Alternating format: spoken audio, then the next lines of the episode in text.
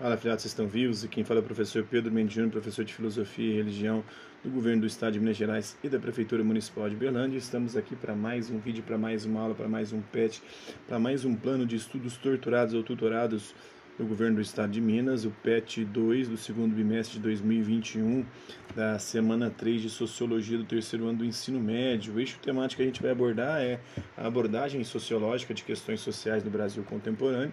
Né? O tema tópico é gênero como fator de desigualdade e de oportunidades. Né? É, as habilidades a distinguir entre os efeitos de gênero e de outros fatores que afetam as diferenças ocupacionais os conteúdos relacionados aí são socialização, gênero, cultura, natureza, estereótipos, os papéis sociais, o machismo, a interdisciplinaridade é com filosofia, com história, com geografia, com arte, com biologia, com português, com redação. Então o tema é gênero e o processo de socialização.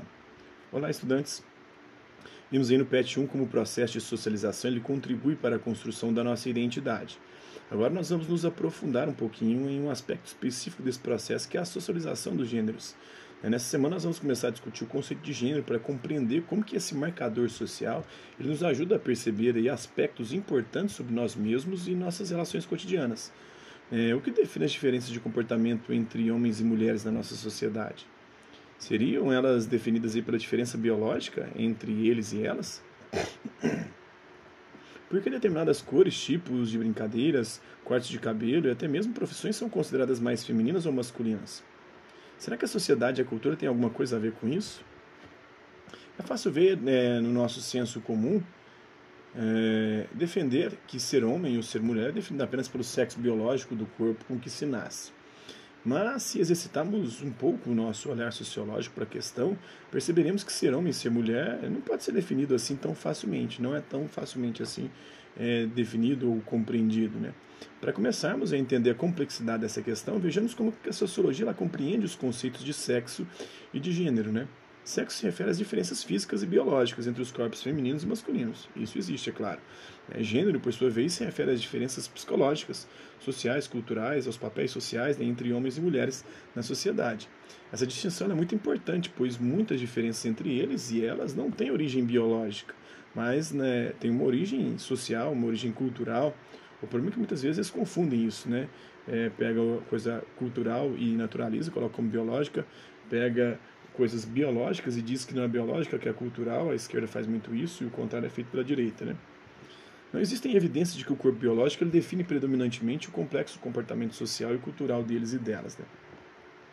Em adição, nós não podemos ignorar, é, com o nosso olhar sociológico afiado, a grande influência também que as interações sociais elas exercem sobre o nosso comportamento ao longo, ao longo do nosso processo de socialização. Como vimos, o processo de socialização envolve o aprendizado cultural, né, de normas, de valores, de crenças e o comportamentos por meio da família, dos grupos de amigos, da escola, do trabalho, da mídia, dos meios de comunicação. Então, este processo ele influencia em grande parte a construção da nossa identidade, né, é, de quem nós somos. A socialização dos gêneros acontece dentro desse mesmo processo mais amplo influencia a construção da nossa identidade de gênero, nosso papel social, é, de acordo com supostamente é, a condição sexual. De acordo aí com a tradição da nossa sociedade, aprendemos a nos comportar dentro dos papéis de gênero prescritos por ela. Né? Esse aprendizado muitas vezes se dá de maneiras imperceptíveis. Ao longo do seu processo de socialização, as pessoas elas vão gradualmente aprendendo aí e, e, internalizando as expectativas da sociedade em relação a como se comportar como um menino ou como uma menina, né? É, um bebê já nasce com seu sexo biológico definido pela genética, isso é claro, né? Mas só desenvolve o seu gênero à medida que ele vai amadurecendo, convivendo socialmente, é ali que se estabelece isso, né? É, sobretudo na infância e na adolescência, as pessoas recebem estímulos positivos e negativos que recompensam ou punem o seu comportamento de acordo com a sua orientação, né? a orientação individual de cada um. Uma criança pode, por exemplo, receber um estímulo positivo, tal como como essa menina é obediente, né? que linda, ou negativo, como engole o choro, isso não é coisa de menino, homem não chora. É, esses estímulos eles influenciam meninas e meninos a atuarem conforme os papéis de gênero esperados deles pela cultura dominante, né? Até mesmo programas de TV, a publicidade, os brinquedos, eles refletem essa cultura dominante e definem o que é de menino e o que é de menina. Né? O fato de haver uma cultura dominante não significa que nós assimilamos todos os seus padrões de comportamento de forma automática, né? Afinal, nós não somos robôs completamente programáveis, né? Só um pouquinho. É possível programar a gente, né? E, inclusive tem a, a programação neurolinguística que tenta nos programar, né? Desde criança, crianças, muitas pessoas não se encaixam totalmente nos estereótipos de feminilidade e masculinidade predominantes, o que, infelizmente, na sociedade acarreta um sofrimento psíquico, né, uma exclusão para essas pessoas. É, quando não violência física. Né? A quebra das expectativas sociais a respeito desses estereótipos de gênero, dependendo do grau de tolerância de uma sociedade, pode gerar preconceitos e discriminação. A edição e a socialização dos gêneros não é sempre tão tranquila, né? Em sociedades que se transformam rapidamente, como a nossa, os agentes de socialização, como a família, os grupos de amigos, a escola, a religião, a mídia, os meios de comunicação, eles podem ter expectativas bem contraditórias entre si em relação a como podemos expressar nossas identidades de gênero. Os valores que as ideias de masculinidade e feminilidade detêm em uma determinada cultura, eles podem variar dependendo do momento histórico, do lugar, né? Atualmente, a cultura de sociedades ocidentais como a nossa ainda associa, de forma geral, a masculinidade com a agressividade, com a força, com a racionalidade, com a atividade, né? Então, a feminilidade, por sua vez, é associada à fragilidade, né? à docilidade, à passividade, à subordinação. É, a nossa cultura ainda é fortemente influenciada pelo androcentrismo, é, o masculino, o macho como centro, né? que é a supervalorização de tudo aquilo que é considerado masculino, do macho, né? e de desvalorização de tudo aquilo que é considerado não masculino, feminino. Este nosso traço cultural ele promove uma hierarquia dos gêneros, muito parecido com a hierarquia racial é, que existe também na questão do racismo. Nesse caso, é a noção de masculinidade que ocupa o topo da hierarquia, subordinando a feminilidade, o feminino, as mulheres, né?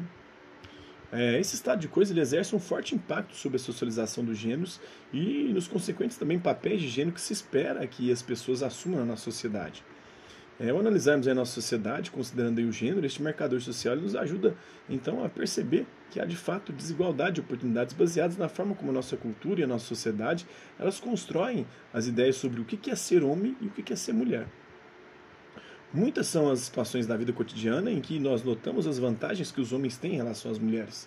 E vantagens não naturais, biológicas, mas vantagens culturais que a cultura construiu para privilegiar os homens. Você consegue perceber, por exemplo, o grande abismo de privilégios que tende a separar os homens brancos e ricos das mulheres negras e pobres, geralmente essas trabalhando em serviços indignos, né? E os homens brancos ocupando os mais altos postos né, de colocação social, de trabalho, né? E de destaque na política e socialmente, você consegue, com seu olhar sociológico, identificar no seu dia a dia outras desigualdades construídas à base dos estereótipos de gênero, é, separando e segregando, discriminando e violentando é, mulheres em detrimento dos homens? Tem um vídeo para saber mais, né? Tem o documentário Silêncio dos Homens, que expõe como o processo de socialização dos homens e a construção das masculinidades no Brasil, eles oprimem os próprios homens. Os homens acabam sendo um dos mais oprimidos, não tanto quanto as mulheres, que são as mais oprimidas, né? Apresentando aí vários dados estatísticos e as graves consequências disso para a sociedade em geral. As referências aí, Sociologia em Movimento, do Afrânio Silva, e Sociologia do Antônio Guinness. Né? Vamos às atividades. Os sociólogos é, eles definem a desigualdade de gênero como a diferença de status, de poder, de prestígio que as mulheres e os homens apresentam nos grupos, nas coletividades, na sociedade, segundo, segundo o Anthony Giddens. Em relação aos efeitos da desigualdade de gênero nas sociedades, assinala a afirmativa verdadeira. O gênero é um fator crucial na estruturação dos tipos de oportunidades e de chances de vida enfrentadas por indivíduos e por grupos em todas as sociedades, servindo de fundamento para as desigualdades sociais. Não sei se todas as sociedades, né? Tem sociedades que eram matriarcais historicamente. Atualmente, é, tem, tem uma sociedade na Ásia onde as mulheres podem ter vários maridos, é uma sociedade onde a mulher tem uma voz e vez muito maior. É, a condição de gênero, embora busque estabelecer diferença entre homens e mulheres, não influencia os papéis, influencia sim que eles e elas desempenham dentro das instituições sociais. Papéis de homens e mulheres são atributos naturais da sociedade. Não, não são atributos naturais, não. As mulheres carregam a responsabilidade de cuidar das crianças, do trabalho doméstico, os homens de sustentar a família. Não. A desigualdade de gênero é uma formulação ideológica traduzida pela ideologia de gênero. Isso aqui é a visão da direita, é amplamente difundida nas universidades, não reflete um campo de estudo das ciências sociais. Na verdade, é um campo de estudos que levanta, que observa os fenômenos sociais, os fatos relacionados a homens e mulheres, os papéis sociais que eles exercem na sociedade. Então, a letra A, né, o gênero é um fator crucial aí na estruturação dos tipos de oportunidades que homens e mulheres vão receber, das chances de vidas enfrentadas por, por, por ambos, né, homens e mulheres, e diversos grupos, diversas sociedades, né, em todas as sociedades. Mas nem sempre com as mesmas características né, em todas as sociedades. Algumas há um machismo mais forte e acentuado e outras um menor. É, servindo de fundamento para as desigualdades sociais entre homens e mulheres, sim, a letra A, né? Então, dois, atirem abaixo do cartunista, do cartunista Olaert, ele promove uma reflexão crítica sobre as expectativas sociais envolvendo a construção dos gêneros na nossa sociedade, né? A escola infantil primeiro mundo, né? Bem-vindos e bem-vindas, crianças e crianças. Aqui darão os primeiros passos para se tornarem homens e mulheres normais e felizes. Primeiro vamos vestir a nossa camiseta azul para os meninos, rosa para as meninas. E aí é uma camisa de força, né? Que prende os meninos no azul e as meninas no rosa. Explica como você entendeu essa crítica, o que achou dela? Achei ela bem interessante, né? O rosa e o azul como sendo duas camisas de força que nos escraviza é, inclusive, se olhar historicamente, o rosa, por exemplo, era uma cor masculina na Idade Média. E o azul era uma cor feminina. A própria Maria, Nossa Senhora, é, na Igreja Católica, ela usa azul na maior parte das suas aparições, na maior parte das suas imagens, enquanto o rosa era usado pelos sacerdotes, pelos bispos, em especial em momentos de festa, em tempos de festa da igreja, era a cor é, ritual usada nesses momentos, e o rosa era masculino. Então isso é de uma burrice tremenda dizer que existe algo natural entre a cor. Né? Isso, esse azul e rosa é mais do século, final do século XIX e XX para cá, porque até então não era, não tinha essa designação, não existia a cor de homem e cor de mulher. É uma burrice total e tremenda, né? Só retardado para defender coisas similares a isso, como a Damares, né? Quando ela chegou ao poder lá, né? O Bolsonaro foi eleito e ela assumiu o ministério lá, não sei das quantas lá, que eu, não sei se é da família, se é da mulher. Só sei que ela falou isso, né? Meninos vestem azul e meninas vestem rosa. Isso, é, isso, mostra o quanto ela é burra, ignorante, retardada e boa parte dessa galera da direita também é débil mental, né? Hasta la vista, babes, e até a próxima.